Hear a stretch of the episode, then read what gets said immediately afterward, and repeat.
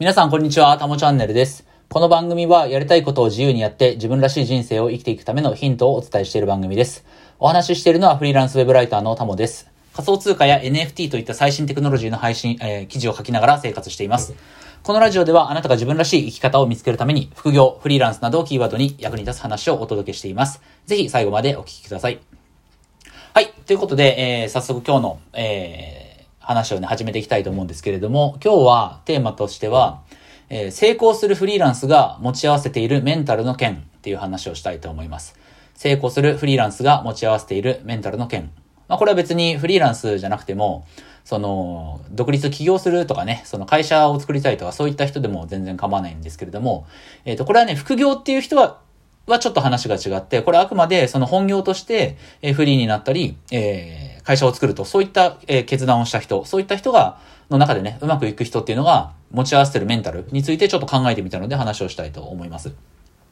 えっと、今日2月12日の土曜日で、えっと、まあ割と今日は、その、いただいてる仕事のね、依頼の案件が結構片付いたんで、改めてちょっとゆっくり、あの、配信のネタを考えてみたいなと思って考えた結果、このテーマをね、話そうと思いました。うん。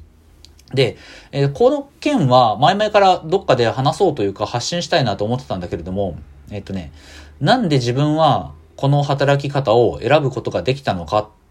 ていうことをずっと考えてはいたんですよ。つまり、その、起業したいとか、独立したいっていう人はいるけれども、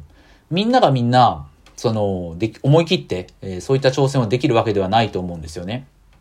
で、それに、あの、一旦独立、起業したとしても、今度、みんながうまくいくとも限らないと思うんですよ。で、僕はそのまだフリーランスとしては稼ぎ始めたばっかりで、その今後も安定的に稼いでいけるかわからないけれども、ライターとしては、ウェブライターの仕事を始めてからは初月からありがたいことに収益が出て、で、一応その月、次の月が、えっと、2倍になり、えーその次の月でさらに10倍になって、で、さらにその次が、まあ、そこからさらに1.5倍みたいなね、えー倍、10倍、1.5倍ぐらいな感じの収入見込み。まあ、まださらに増えていく、う可能性というか増やしていこうと思ってるんだけれども、まあ、そういった収入見込みなので、まあ、とりあえず、なんとか生きて、生きて、生きていくことはできるかなっていう状況にあります。まあ、まだまだ成功してるとは全然言えないんだけれども、ギリギリ死なないかなっていう状況には、まあ、数ヶ月で持ってこれたかなっていう感じなんですけど、その時に、ふと思ったのは、うーん、まあ、この生き方って、楽な生き方ではないんだけども、できないことはないなと思うんですよね、誰でも。うん。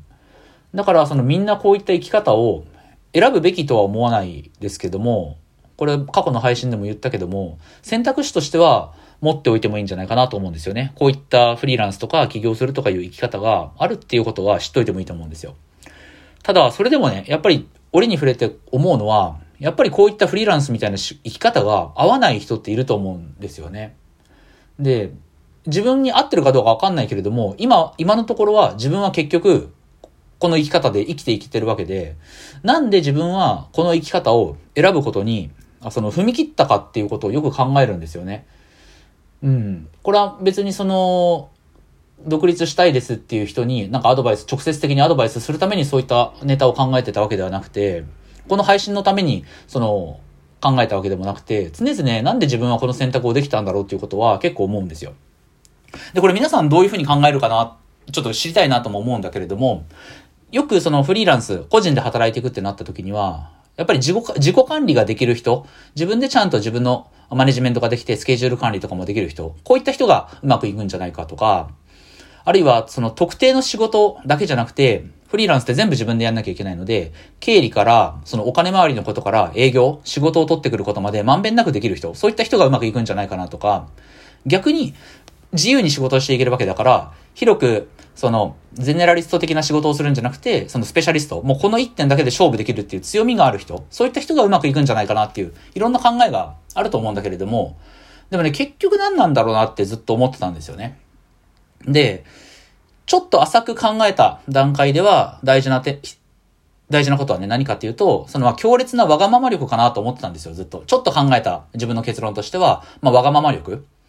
他人に何を言われても自分はこれをやるっていうそのわがままな、あーこれ、これが絶対やりたいんだっていうその気持ちですよね。人に言われたことをやるんじゃなくてね。で、しばらくはね、これが答えだと思ってたんですよ。強烈なわがまま力を持ってるっていうこと。まあ僕、あの結構わがままなんでね。まあそこかなと思ったんだけれども、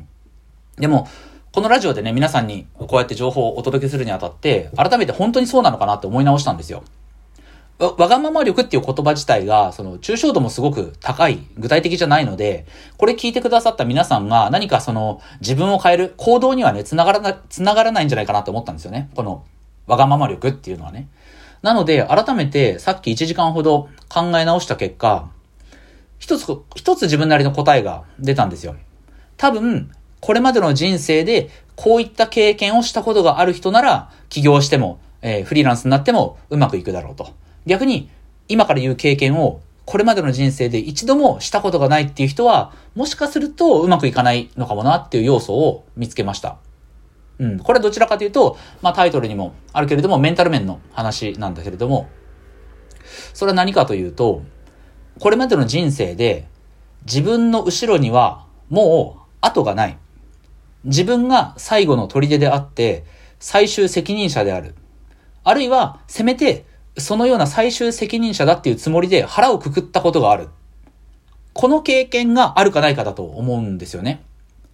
で、これって究極的には、その組織に所属している以上は絶対できない経験なんですよ。ほとんどの人にとって。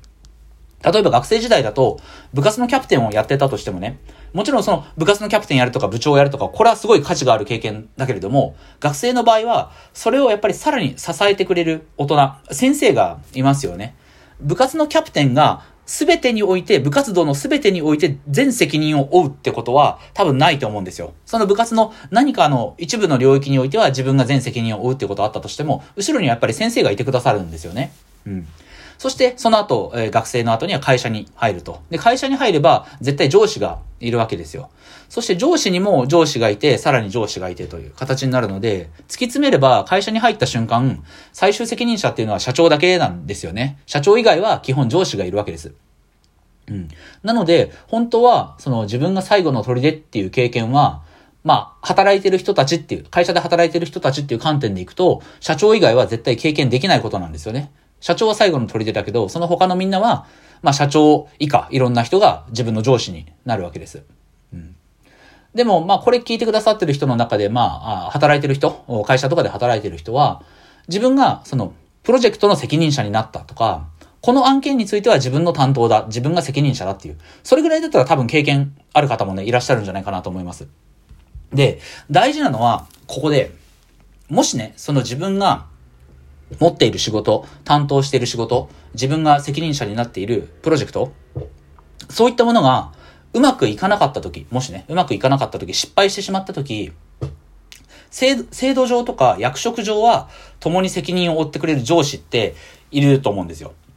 まあ、そんな、あ、上司とか先輩ね。うん。でも、その人に責任を負わせてしまったことは自分の責任だと。自分が本来果たすべき最後の砦としての役目を果たせなかったから、だから上司に責任を取らせることになってしまったんだっていう。こういった考えをね、持ったことがあるかどうかってすごく大事だと思うんですよね。で、これ聞いてくださってる皆さんも絶対に仕事で失敗したことってあると思うんですよ。僕ももう幾度となく失敗してきてるし、その会社勤めしてた時もね、失敗したこと、うまくいかなかったことを単純なミスとかね、もうそれは経験あります。これがゼロっていう人は、その人はもう絶対そんなことありえないので、それは嘘なんで、ミスとか失敗したことあるはずなんですよ。で、その時に、皆さんの上司がどんな人かわからないし、あの、本当に上司なのに責任を取ってくれなかったっていう人もいるとは思うんですよ。うん、まあ、そ、そういった個別具体のね、具体のね、あの、事例は置いといて、さっき言ったように、自分が最後の砦の経験をしたと。あるいは、制度上、役職上はそうじゃなかったとしても、自分の仕事がもしうまくいかなかった、ミスをしてしまった、失敗した。その時に上司に責任を負わせてしまったこと。この負わせてしまったこと自体は、全て自分の責任だと。そう思える経験をしたことがあるかどうか。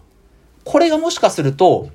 起業をしたりとか、会社を作ったりとか、フリーランスになった時に、うまくいくかどうかの分かれ道なんじゃないかなっていうふうに思いました。まあ、